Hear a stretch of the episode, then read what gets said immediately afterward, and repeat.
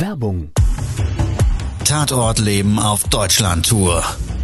Eine einzigartige Show, perfekt für alle True Crime Fans. Erlebe echte Tatortgeschichten, spannend erzählt von Marcel Engel, Deutschlands bekanntester Tatortreiniger. Erfahre, was Marcel von den Toten lernen konnte, bei über 15.000 Tatorten. Tatort Leben live, auch in deiner Nähe. Jetzt Tickets sichern. In dieser Folge heute geht es leider um einen tragischen Suizid, der unsere Tatortreinigung benötigt hat. Solltest du persönlich in einer schwierigen Lebenssituation stecken, depressiv sein oder gar Selbstmordgedanken haben, bitte schalt diese Folge ab und such dir Hilfe, gegebenenfalls auch bei der Telefonseelsorge, die ist 24-7 erreichbar.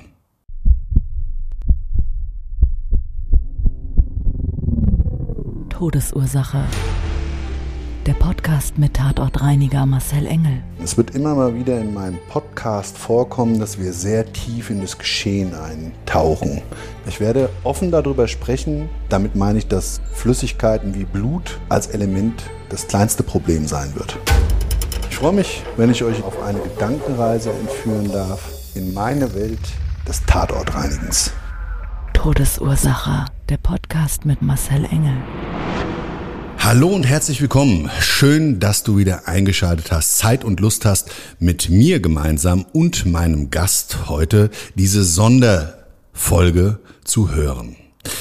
Diese Folge hier ist eine Weihnachtsfolge, wird am 24.12.2021 ausgestrahlt und beinhaltet leider einen tragischen Tatort, der sich zu Weihnachten zugetragen hatte und den wir dann im Anschluss auch direkt reinigen mussten. Komme ich gleich dazu. Ich freue mich ganz besonders, dir heute meinen Sohn vorstellen zu dürfen. Nämlich den lieben Kevin. Hallo. Der Kevin, der begleitet mich persönlich natürlich nicht nur als mein Sohnemann, sondern auch, und da bin ich sehr stolz drauf, seit vielen, vielen Jahren in meinem Unternehmen. Und Du wirst es vielleicht da draußen auch kennen. Ich persönlich zumindest glaube, dass unsere größten Learnings meistens aus Extremsituationen im Leben bestehen. Es ist völlig egal, ob das eine Situation ist oder eine Emotion, die uns in ein Extrem hereinführt. Und genau dazu möchte ich jetzt mit dir gemeinsam eine Tatortreinigung durchleben. Also Kevin, würde ich sagen, wir erzählen da draußen mal dem Zuhörer, was sich vor über 13 Jahren an diesem Heiligabend zugetragen hat. Todesursache, der Podcast. Der Tatort.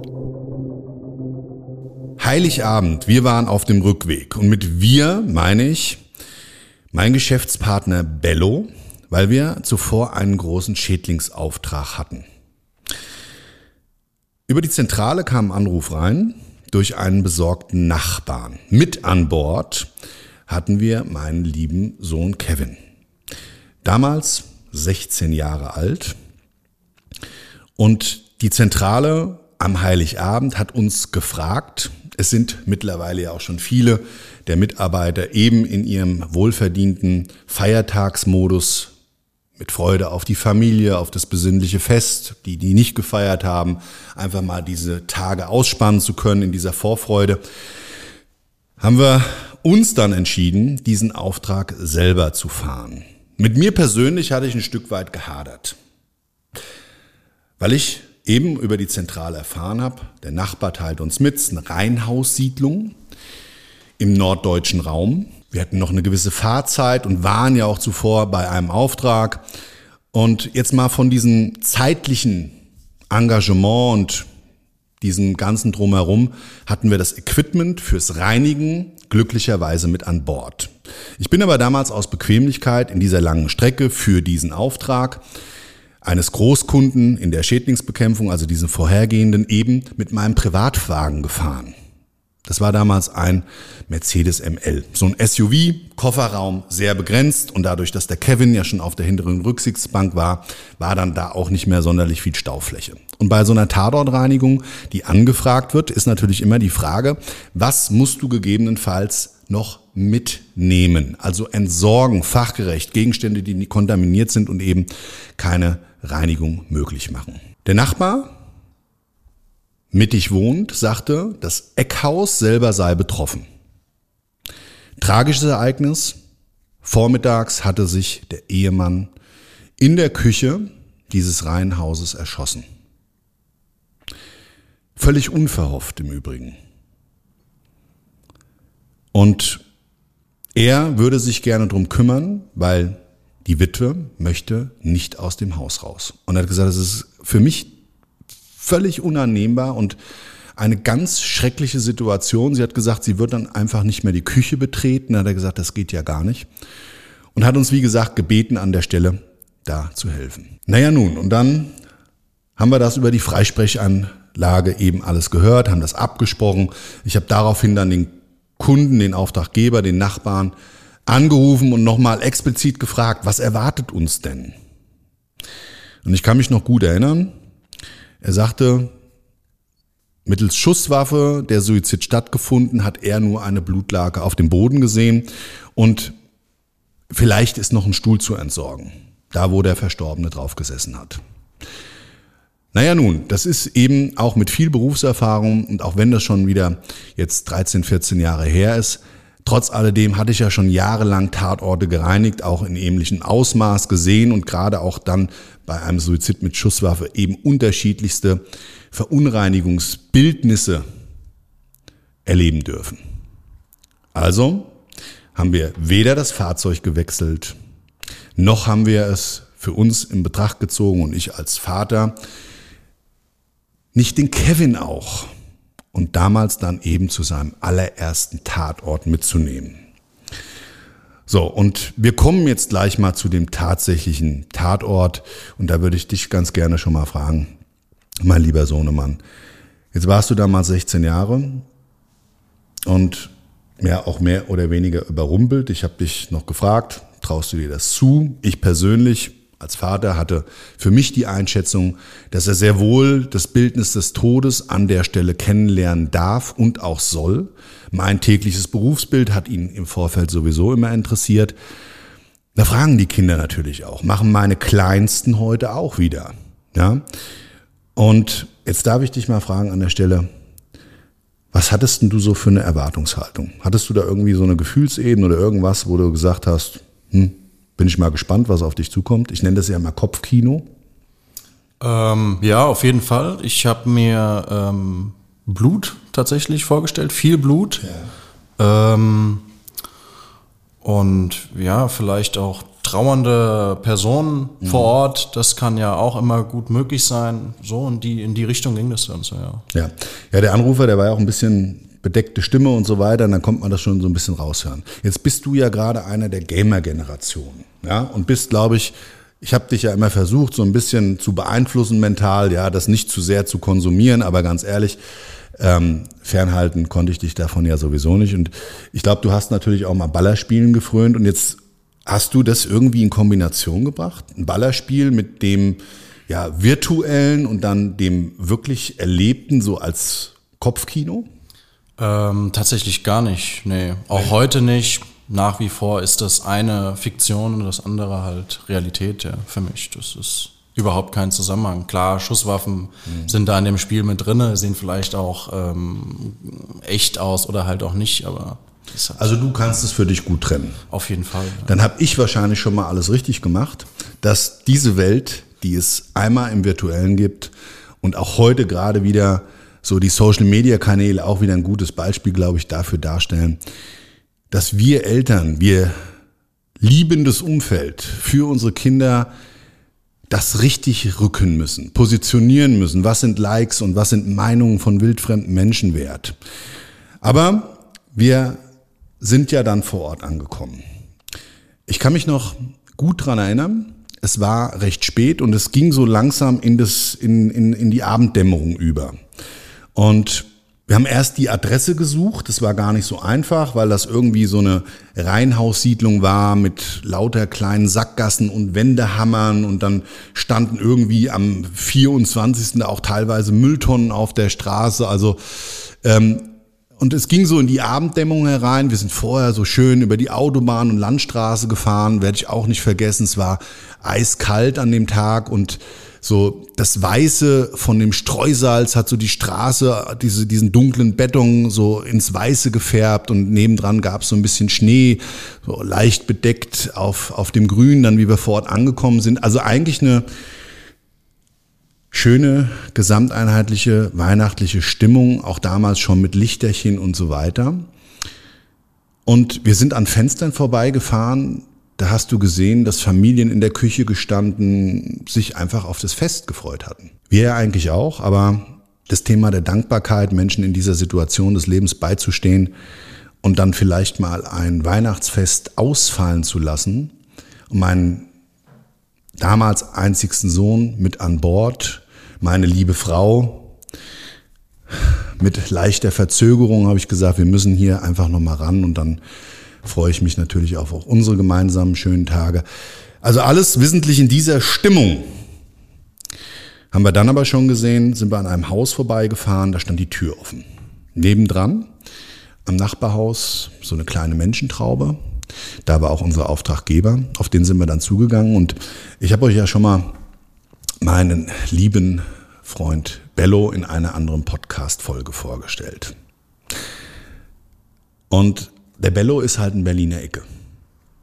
Mann mit ganz großem Herz, aber er hat seine sehr spezielle Art. Und er ist auch so von der Körperlichkeit und seiner nonverbalen Sprache ein sehr, sehr straighter Typ. Also der Bello läuft nicht, der Bello marschiert. Ja, und wenn Bello im Raum erscheint, dann hört man und sieht man ihn auch. Und das bei einer Körpergröße 1,70 Meter. Also er wird sofort wahrgenommen, er strahlt und ist halt auch echt laut. Und so hat er auch die Leute begrüßt. Gesagt, Tag, da sind wir. Wo müssen wir hin?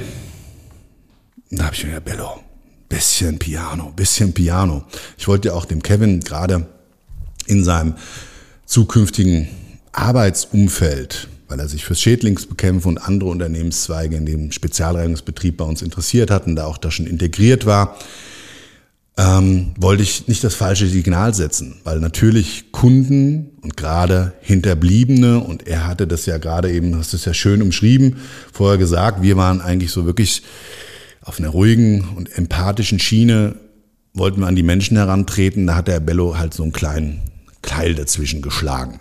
Aber gut, war dann halt so, dann sind wir rein, der hat uns dann in die Küche geführt und werde ich auch nie vergessen. Die Küchentür, die stand so zehn Zentimeter weit offen. Das Reihenhaus war so in den 80er Jahren, zu dem Zeitpunkt ja auch schon ein paar Jahre her, aber total überaltert, so gut bürgerlich, rustikal eingerichtet, mit so braunen Fliesenboden. Und der hat sich so durch die gesamte Wohnung zum Flur bis zur Küche hingezogen. Und ich bin ständig so diesen Linien gefolgt, weil der Boden irgendwie so verlegt war, dass man optisch wie so eine optische Täuschung ständig drauf schauen musste. dann haben wir die Tür aufgemacht. Und manchmal haben wir das, hast du vielleicht auch schon mal in deiner Wohnung erlebt, manchmal knarzen Türen.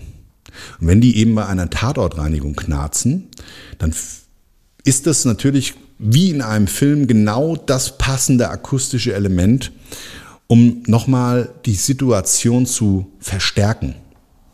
Also diese Tür knarzend aufgeschoben, hat dann so in der Hälfte auf einmal gestoppt.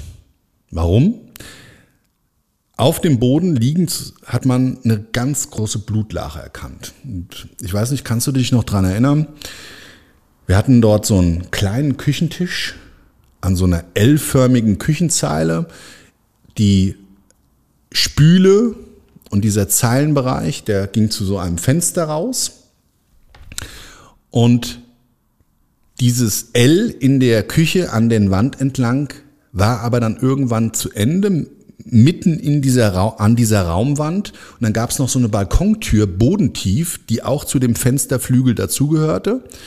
Und die stand leicht offen oder war gelüftet. Ne?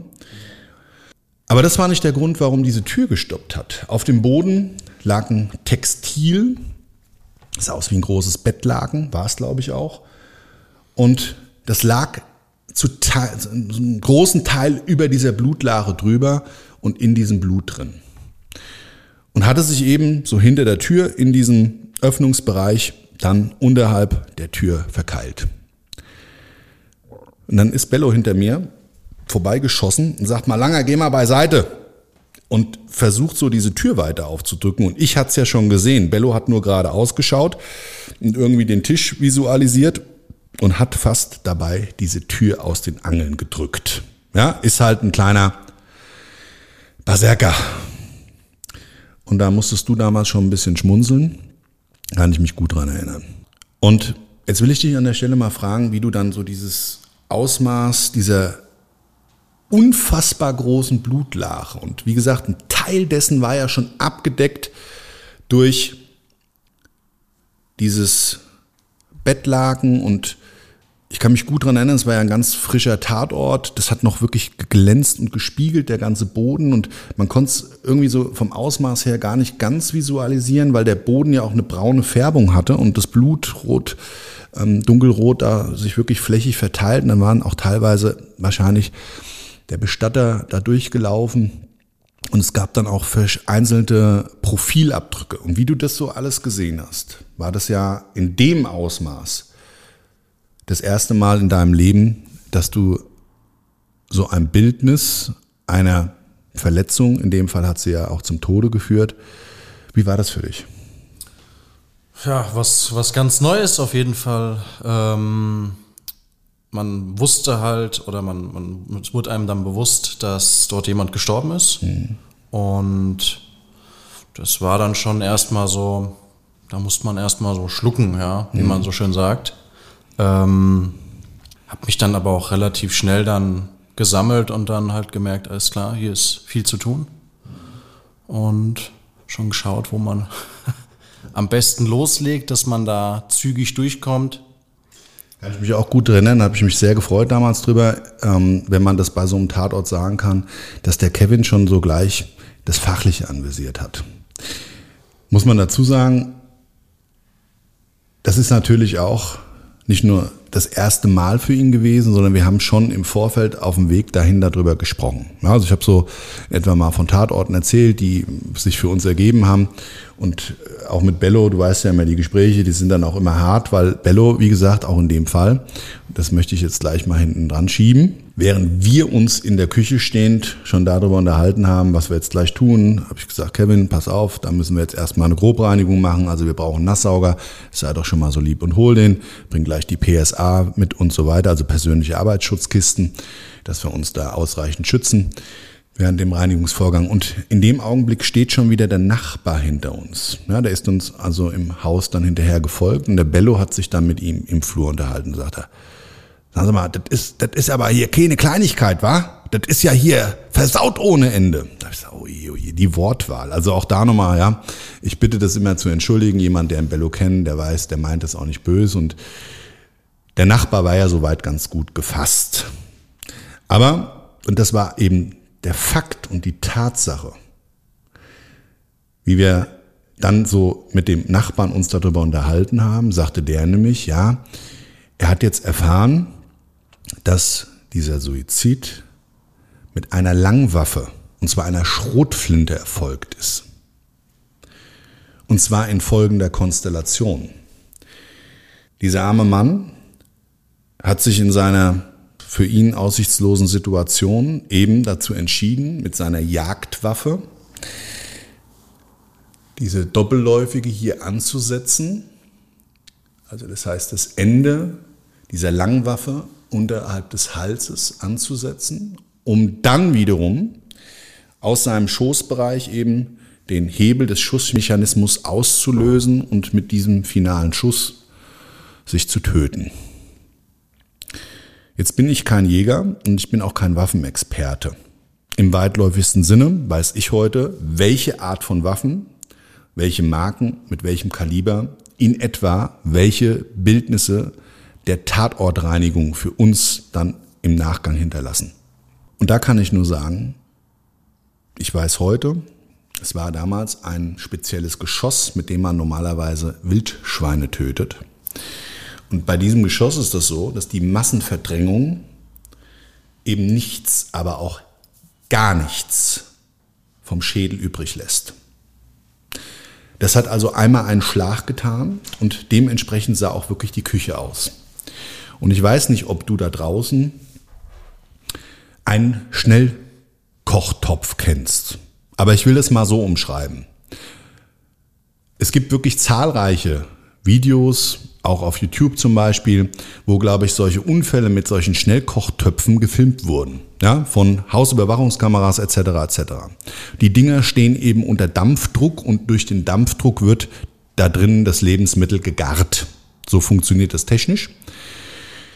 Und wenn so ein Topf platzt in einer Küche, dann gibt es keinen Quadratzentimeter, der je nach Füllmenge dieses Topfes da drin eben dieses Verunreinigungsbildnis in der gesamten Küche darstellt. Da gibt es keinen Quadratzentimeter, der nicht versaut ist. Und wie du dann den Staubsauger gebracht hast, da weiß ich noch, dann haben wir zwei uns über das Fachliche unterhalten. Und wir hatten ja oben so eine abgehängte Holzdecke. So ein lasiertes, naturfarben lasiertes Holz, recht hell, ich würde mal sagen ähnlich wie Fichte. Und das habe ich dir dann erklärt und gezeigt, wie und was da sich alles darstellt. Und wir hatten darüber gesprochen, wenn du dich noch daran erinnern kannst. Da klebte halt lauter Hirnmasse oben an der Decke. Kann man ganz deutlich erkennen, hat eine gewisse Verfärbung, hat leider auch vom Reinigungsaufwand her für uns von fachlicher Seite aus eine gewisse Konsistenz und bringt dementsprechend fachlich auch eine gewisse Schwierigkeit mit sich. Dann hatte ich dir das so alles gezeigt und habe gesagt, Kevin, wir müssen auch in alle Schränke reingucken. Und du hast dann angefangen, die Schränke zu kontrollieren und erzähl doch mal, was du da gefunden hast. Ähm, ja, ich habe sie tatsächlich alle aufgemacht, weil es halt bei Tatorten ähm, sehr wohl sein kann, dass die Polizei die Schränke verschließt im Nachhinein. Und ähm, ich meine, wir haben äh, ein, Stück, ein Stück Gehirn gefunden mit Knochen etc. Das genau. ist ja, es war der, der Anblick, den wir natürlich nicht wollten, ja. aber ähm, ja, haben dann natürlich alles genauer kontrolliert und da halt auch noch mehrere Gewebereste gefunden. Genau. Nochmal so zusammenfassen, darfst du dir so vorstellen. Also wenn Ersthelfer oder auch Polizei oder wer auch immer kommt, dann stehen gerade in solchen Räumlichkeiten, wo mit einer Schusswaffe eben so ein Suizid stattfindet, die Schranktüren offen. Das passiert durch den Druck, durch den Raum, diesen kleinen und diesen ausgelösten Schuss, fliegen da die Türen auf. Das ist immer unfassbar und dem Kevin hatte ich auch schon mal sowas dann angedeutet und gesagt, pass auf, musst du mal genau nachschauen. Wir werden die Schränke wahrscheinlich alle auswischen müssen. Und er hat dann wirklich so ein halbes Pfund Hirn dort drin gefunden. Blutrot, hell.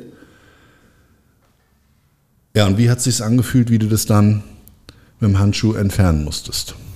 Gab es Ekel? Ähm, nee, Ekel würde ich jetzt nicht sagen, aber schon erstmal meine erste Frage war, muss man das dem, äh, dem Bestatter wieder mitgeben? Das ja. war so mein Be erster Gedanke. Sehr, sehr, fand ich damals auch stark von ihm.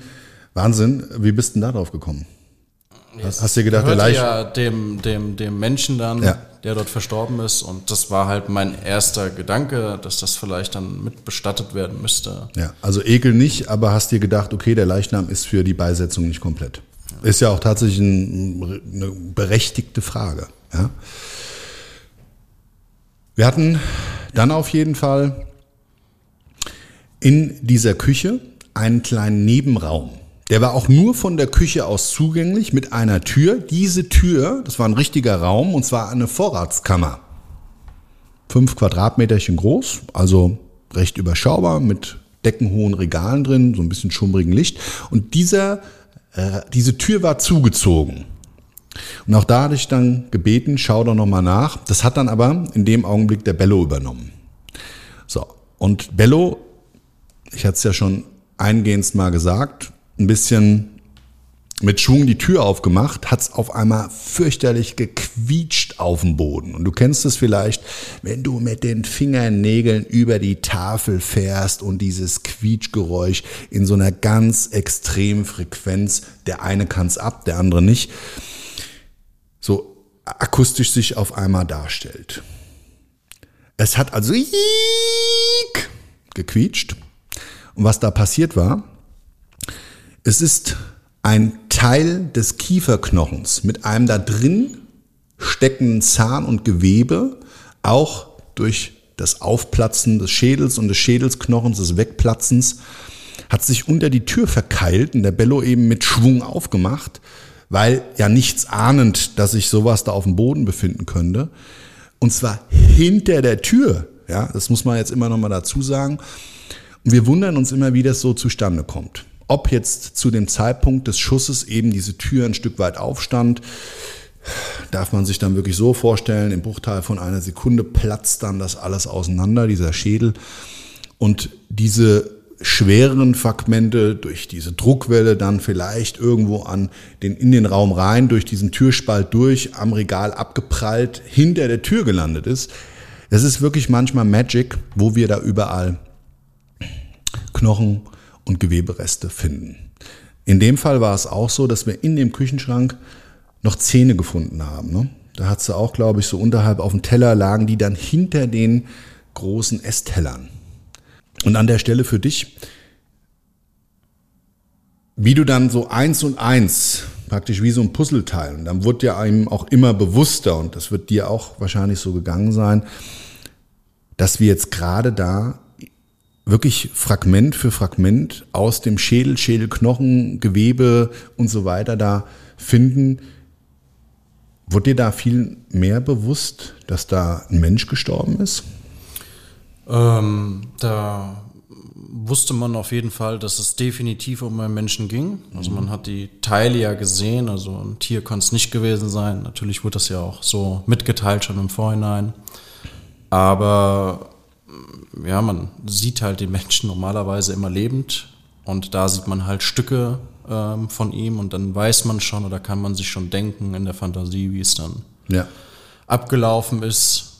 Hattest du die Fantasie, den Mann sitzen zu sehen, in der letzten Sekunde seines Daseins abgedrückt zu haben? Vielleicht mal kurz vorgestellt, dass man sieht, wie das abgelaufen ist, wie was wohin gekommen ist. Mhm. Das ja, wird man sich oder habe ich mir mit Sicherheit vorgestellt, ja. Ja, ne? man durchläuft das so ein Stück weit. Genau.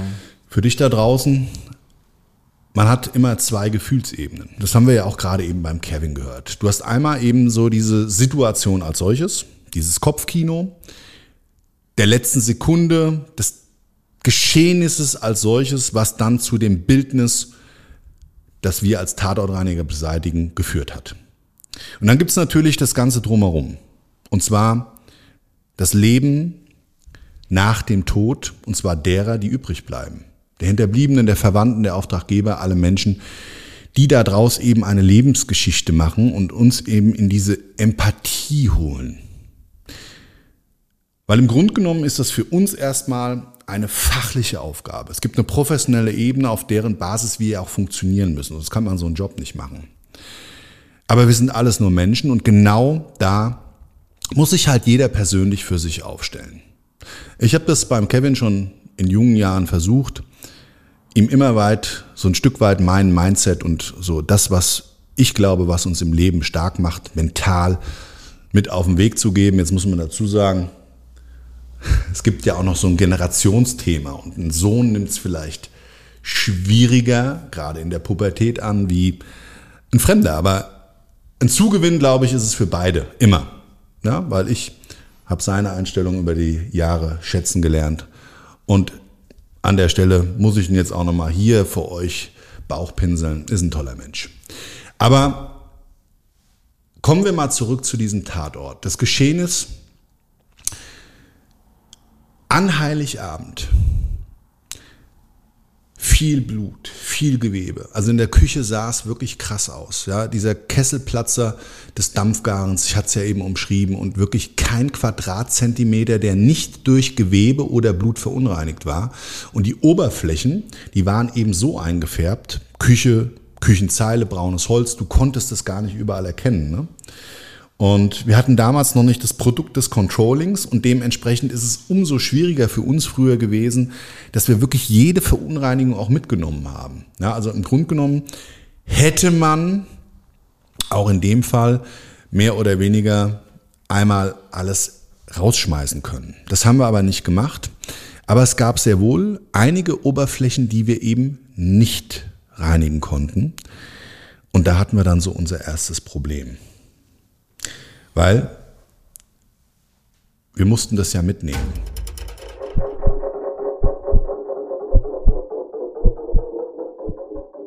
Die Arbeiten haben sich, wir haben es ja eben umschrieben, so langsam dem Ende zugeneigt.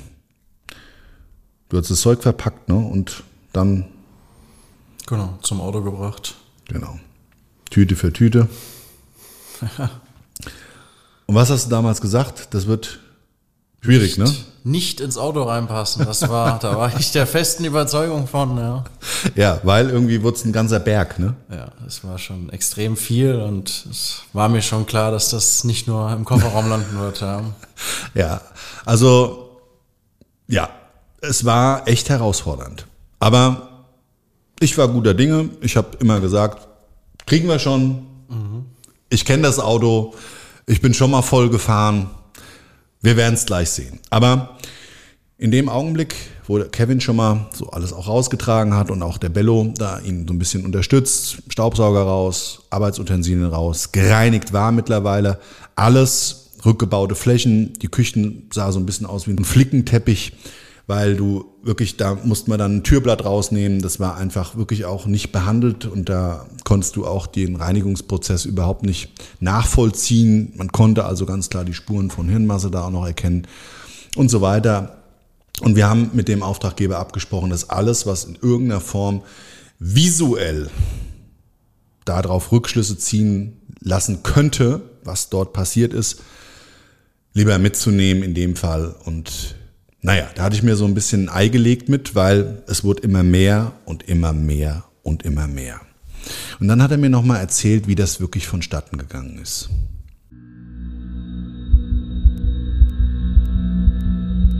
Todesursache, der Podcast.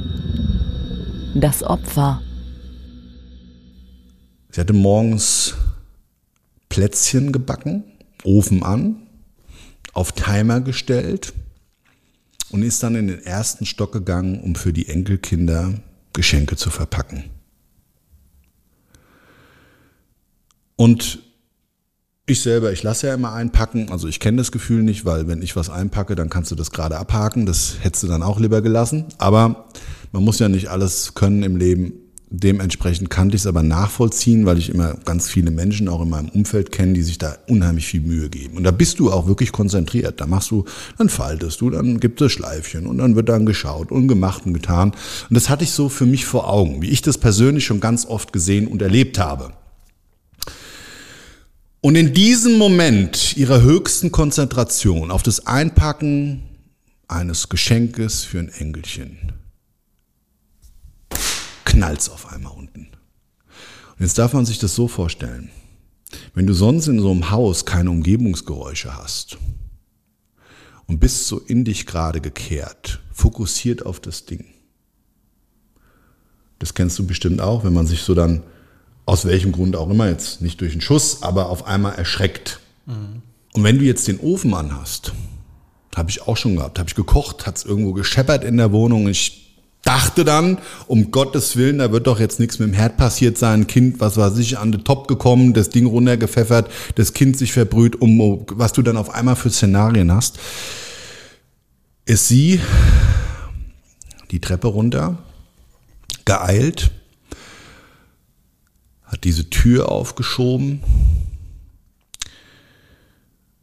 Und das ist das, was mich da auch wieder sehr geprägt hat in dem Bild, was für mich hängen geblieben ist saß zu dem Zeitpunkt ihr Mann mit runtergefallenen Armen noch auf diesem Küchenstuhl, der auch hier so leichte Anlehnen, also auch so ein bisschen gestützt hatte, auf dem Stuhl und hat ihrem Nachbarn das auch in ihrem Schock wohl umschrieben, dass sie ihn noch angesprochen hat und in den ersten Sekunden überhaupt nicht wahrgenommen, dass da auf dem Hals gar kein Schädel mehr war. Der war weg. Da hingen die Hautlappen hier links und rechts runter. Man konnte wohl ein Stück der HWS hier noch erkennen. Und irgendwo gab es dann halt den, den Cut durch diese Kugel und diese Massenverdrängung.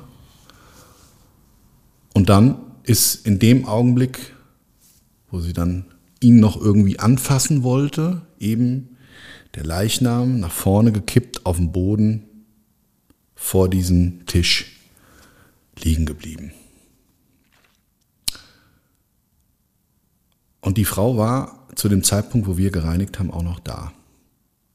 Total traumatisiert. Sie wollte auch nicht aus dem Haus raus. Ich weiß nicht warum. I don't know. Für mich unvorstellbar. Ihre Tochter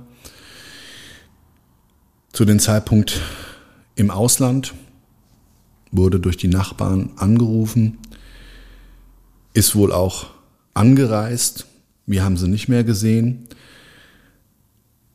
Und wie ich diese Geschichte so von dem Nachbarn gehört hatte, Kevin und Bello hatten das ja noch nicht mitbekommen, habe ich mir nur eine krasse Nummer. Wir haben das Bildnis gesehen, aber die Frau halt noch viel, viel mehr. Ihren geliebten Menschen am Heiligabend durch diese schreckliche und traurige Tat verloren. Und dann eben noch mit dem letzten Bild des Verstorbenen. Und gerade die Bestatter kennen das, glaube ich, und gerade aus dem Grund werden ja auch Leichen teilweise bei einer Aufbahrung eben präpariert für so diese letzte Anteilsnahme, dieses Verabschiedens. Und wenn du so ein Bildnis erlebst, dann mag das nochmal wirklich eine ganz andere Nummer für dich als Hinterbliebenen sein. Also unfassbar. Und irgendwie so in meinem Kopfkino war es dann auch durch. Bello wollte nach Hause, der Kevin damals auch, ich natürlich auch, habe mich ja auch irgendwie auf unser Weihnachtsfest gefreut, was dann natürlich ganz anders aussah.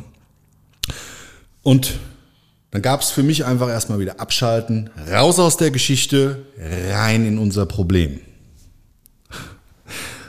Und du und Bello haben damals schon an der Heckklappe, die war offen, vom ML, darüber philosophiert, wie wir das da alles reinkriegen. Ne?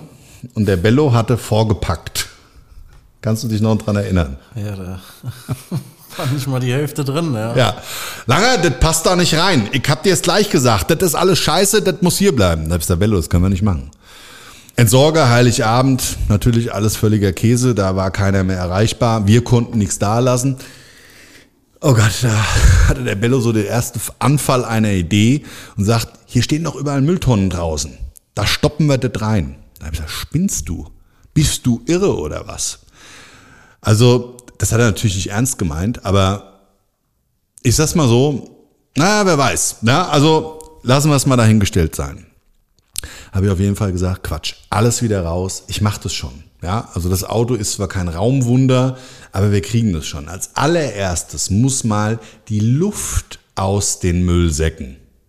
Weil wir haben die abgetaped mit Panzerband, dann sind die luftdicht und wenn du eben die Luft mit einschließt, das kennst du, gibt ja ganz viele Dinge da in dem Bereich, wo man wirklich unglaublich Platz schaffen kann, wenn es nötig ist. Jeder, der schon mal einen Urlaubskoffer gepackt hat, der kennt es. Da geht meistens ganz viel noch. Und naja, also so war das ungefähr. Also wir mussten das auf äh, Auto packen wie ein Urlaubskoffer. Also überall reingestochen. Jetzt hat das natürlich auch überall diese Blut- und Gewebekontaminierungen gehabt, was ein Geruchsbild mit sich bringt. War dann halt so billigend in Kauf zu nehmen, dass das uns auf der Rückfahrt diese rund 400 Kilometer begleiten wird. Und es war wirklich ein Staatsakt. Wir hatten das Auto vollgepackt und ich weiß nicht, ob du das schon mal gesehen hast. Du fährst in Urlaub ähm, wie auch immer, ich nehme ja normalerweise da nicht viel mit. Du ja auch nicht. Aber das ist ja bei jedem unterschiedlich. Und manchmal siehst du Autos auf der Autobahn fahren, da fragst du dich, also du siehst es schon hinten, wenn irgendwie so die Anhängerkupplung oder so der, der, hintere Teil der Stoßstange fast schon auf dem Boden schleift, wenn du hinter dem herfährst. Und wirklich hinten in der, in der, in der Scheibe, du siehst nichts mehr, du siehst gar nichts, da ist alles zugepackt, knallvoll. Und ähm, so hatte ich mich bildlich schon drauf eingestellt. Es ging ja auch nicht anders. Also wir die Tüten überall Löcher rein, reingestopft und dann gab es so lange Teile. Da war es auch absolut sinnvoll, dass die lang bleiben. Wir konnten sie auch gar nicht auseinanderschneiden, ehrlich gesagt. Die mussten wir dann so nach vorne durchreichen bis zu dem Rückspiegel. Die hingen dann mehr oder weniger in der Frontscheibe. Natürlich alles STGVO-konform. Und dann sind wir so, nachdem wir da unsere Unterschrift hatten, auch wirklich gedanklich auf der Rückreise noch mit sechs Säcken. Also das Auto war voll und es waren einfach noch sechs Säcke da, die ins Auto rein mussten. Beifahrerseite, es waren wirklich nur noch die Sitzplätze frei und auch schon im Fußraum jeweils bei den Sitzplätzen, außer bei mir als Fahrer, da ist ja die Pädagogie unten, wir hatten alles vollgeknallt. Da habe ich gesagt, es bleibt uns wohl nichts anderes übrig. Da werden wir wohl die Dinge auf den Schoß nehmen müssen. So. Da hast du noch gesagt, sauber? Wie war's? Dass ich wahrscheinlich alles haben muss, ne? Ja. ja. So ungefähr. Ja, also Bello musste ja auch noch irgendwie so, und man musste ja auch vorne noch was sehen. Also der Kevin war wirklich wie so eine Pyramide bis zum Kinn hoch gestapelt. Da waren dann diese blutkontaminierten Lappen drin. Ist ja auch ein bisschen komisch und wir mussten halt improvisieren. Ist halt manchmal im Leben so. Dann hattest du diese feuchten, knatschigen, im Kunststoffsack quietschenden, Luft rausgelassenen, durchstoßenen Säcke auf dem Schoß. War schon ein bisschen ätzend, ne? Ja, das war jetzt, da bin ich nicht vor Begeisterung. ja, also wie gesagt, es ging in dem Fall nicht anders, aber um dir das nochmal bildlich zu umschreiben, also wirklich, hätten wir einen Unfall gehabt und hätten uns von der Fahrbahn abkommt, überschlagen, wäre uns gar nichts passiert, weil wir einfach rundrum wie in einem Wattebausch irgendwo eine Mülltüte hatten und der hätte uns geschützt. Aber Spaß beiseite. Wir waren auf der Rückfahrt und haben uns so ein bisschen über die Situation, wie wir zurückfahren müssen, amüsiert. Und jeder, der nicht aus dem Berufszweig, der mit dem Tod zu tun hat, kommt, der kann das, glaube ich, gar nicht nachvollziehen. Das ist nicht eine fehlende Empathie, dass wir in einer Situation uns über, man muss sich überlegen, wir haben die Überreste eines Menschen, dann teilweise auf den Schoß und wir machen uns darüber nicht lustig, sondern einfach wirklich über die Gesamtsituation. Ich meine, wir haben unseren Heiligabend damit verbracht, einen Menschen in seiner schwersten Stunde des Lebens die Bildnisse des Geschehens zu nehmen. Und trotz alledem haben wir, und das ist in unserem Berufsfeld wichtig, nicht den Lebenshumor verloren. Nicht auf die Situation bezogen, sondern auf unser eigenes Leben. Und wie wir so an einer Tankstelle ausgestiegen sind, mussten wir Kevin mehr oder weniger aus dem Auto raus montieren, weil der konnte sich selber die Müllsäcke gar nicht so richtig vom Körper wegschaffen. Wir waren dann alle was trinken, waren nochmal auf dem Locus, sind wieder eingestiegen und da habe ich so gemerkt, in vielerlei Hinsicht ist dieser Auftrag ein Lebensextrem. Für den Kevin als jungen Menschen, ich als Vater, mich damals dafür entschieden, ihn daran zu führen, weil er einfach reif genug dafür war, in meinen Augen, und mir das auch mehrfach schon signalisiert hat. Hab so für mich wieder gedacht, und das kennst du bestimmt auch da draußen, wenn wir uns persönlich in Situation eines Extrems finden, uns der Situation stellen und wie auch immer die Situation ausgeht, sie durchlebt haben, ist das immer für uns ein Mehrwert. Das ist immer ein Dazugewinn einer unfassbaren Erfahrung, gerade dann, wenn in diesem Extrem zum Beispiel etwas erfolgreich war.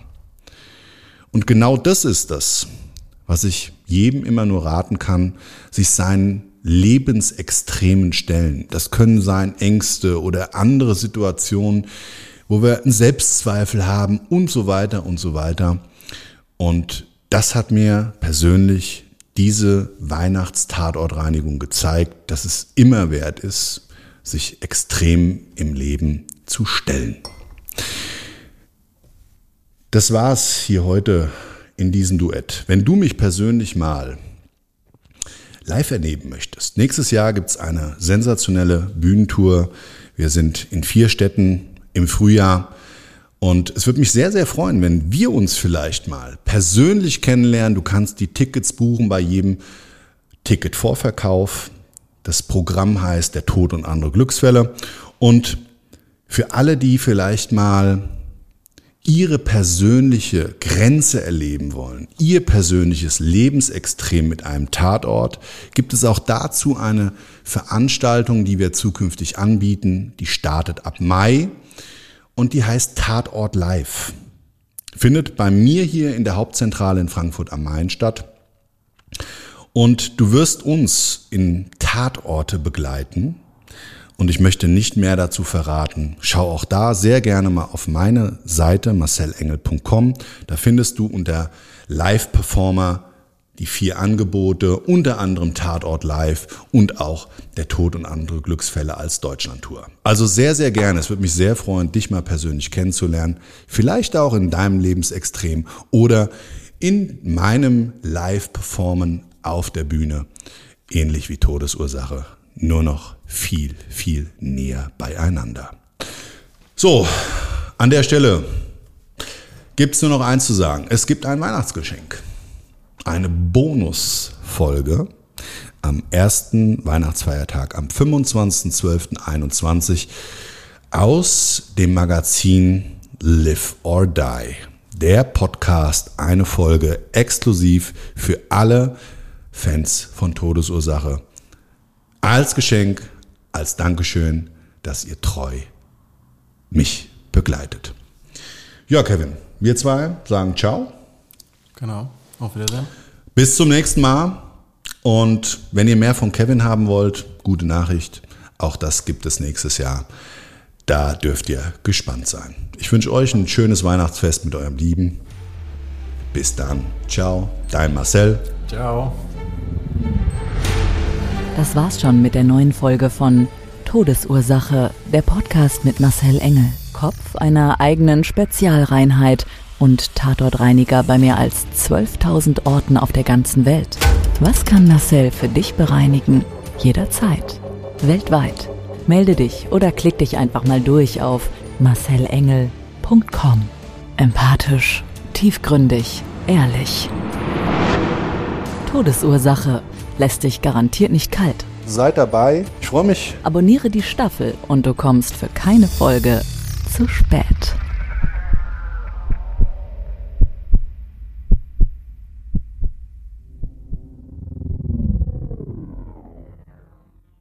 Mobbing findet überall statt. In der Schule, am Arbeitsplatz, innerhalb der Familie und im Internet. Erfahren Sie in dem Kompaktbuch Ausgemobbt, wie Sie sich gegen Mobbing wehren und künftig vermeiden, zum Mobbingopfer zu werden. Ausgemobbt von Marcel Engel und Martin Zowak, überall im Buchhandel.